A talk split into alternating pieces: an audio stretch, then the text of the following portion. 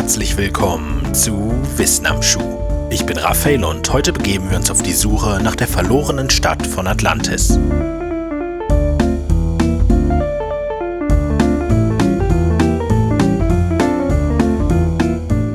Als die griechischen Götter die Welt untereinander aufteilten, wurde Poseidon die Herrschaft über eine gewaltige Insel im Atlantik zugesprochen. Poseidons Inselreich erstreckte sich über eine Fläche größer als Vorderasien und Nordafrika zusammen.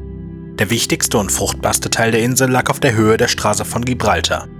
Hier, im Inneren eines kleinen Hügels, lebte Evenor, einer der frühen Menschen, mit seiner Frau Leucippe. Die beiden hatten eine einzige Tochter, Kleito. Die Jahre verstrichen, und als Evenor und Leucippe starben, blieb Kleito allein zurück aber nicht für lange, denn Poseidon verliebte sich in die junge Frau. Um sie für sich selber zu haben und sie gleichzeitig vor der Außenwelt zu beschützen, umspannte er ihren Heimathügel mit fünf Kreisen aus abwechselnd Wasser und Land, dass kein Mensch sie erreichen könne. Zu der zentralen Hügelinsel leitete er einen Strom warmes und einen Strom kaltes Wasser und ließ Nahrung aus dem Boden sprießen.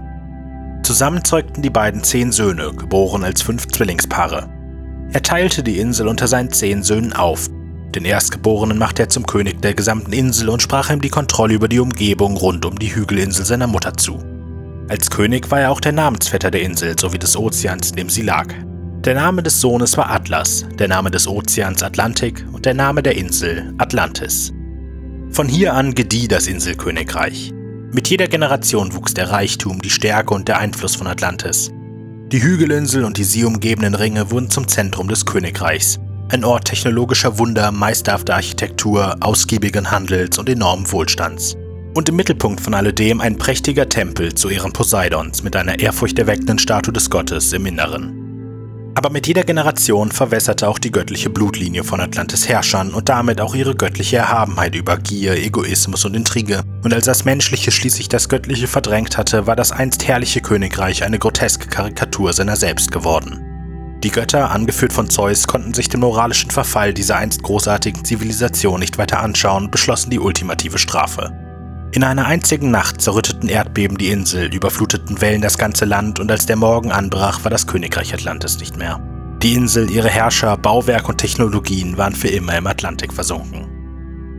Das ist die Geschichte, die der griechische Philosoph Plato in seinen Dialogen Timaeus und Kritias etwa 400 Jahre vor Christus erzählte.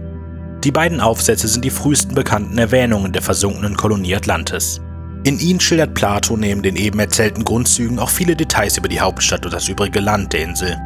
Außerdem spricht er von einem großen Eroberungsfeldzug der Atlanter, der erst durch das Militär Athens gestoppt werden konnte und als dessen Folge die Götter schließlich das Ende des Inselkönigreichs beschlossen. Während die Geschichte von Atlantis in der Antike noch durchaus verbreitet war und von vielen Gelehrten als Inspiration oder Anschauungsmaterial aufgegriffen und diskutiert wurde, verschwand die versunkene Zivilisation für große Teile des Mittelalters fast vollständig aus dem gesellschaftlichen Gedächtnis. Erst in der frühen Neuzeit wurde der Mythos wiederentdeckt, als sich die damaligen Gelehrten wieder den griechischen Manuskripten annahmen. Vielen dürfte Atlantis heute vor allem als Teil der Popkultur bekannt sein, eine alte Geschichte, die Filme, Bücher und Videospiele inspiriert. Deutlich unbekannter dürfte sein, dass Atlantis heute aber auch im Okkultismus und im Bereich der Verschwörungstheorien eine große Rolle eingenommen hat.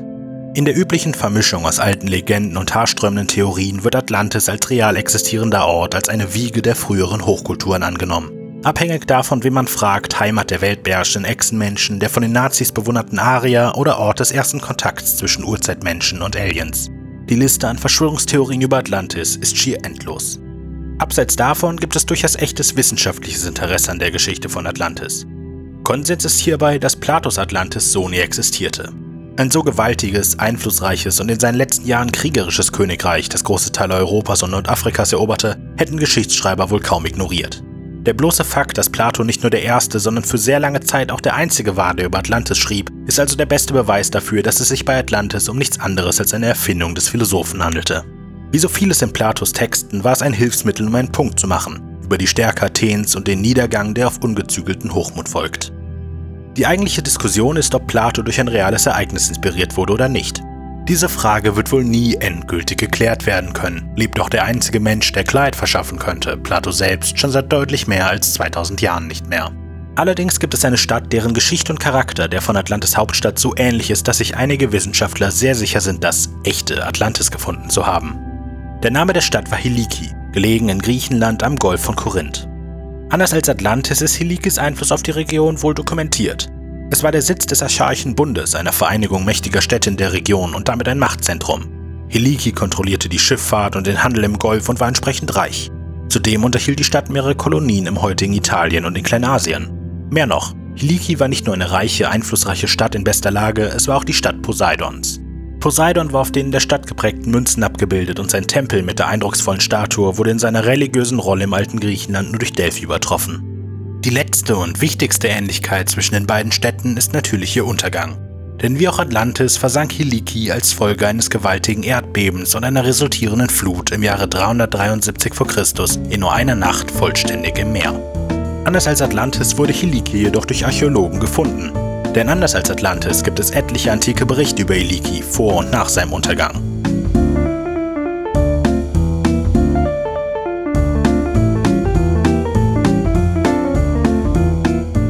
In der Beschreibung jeder Episode findet ihr stets alle Links und Quellen, die für die Folge verwendet wurden. Wenn ihr Fehler oder wichtige fehlende Fakten in einer Episode findet, dann schreibt uns an wissenamschuh.wenig-originell.de. Unter der gleichen E-Mail-Adresse könnt ihr uns gerne auch sonstiges Feedback oder Anregungen zukommen lassen. Wissen am Schuh erscheint wöchentlich als Produktion von Wenig Originell. Unter dem gleichen Banner erscheinen auch die Podcasts Creature Feature, eine Expedition in die Welt der Folklore, Mythen und Urban Legends im Hörspielformat und Sonic Rodent, ein englischsprachiger Podcast über alle Facetten des Songwritings. In Episode 6 von Creature Feature hatten wir Dennis und Jannis vom Physikgeplänkel Podcast zu Gast. Hört also auf jeden Fall einmal rein. Bis nächste Woche und vergesst nicht, am 26. Mai ist Europawahl.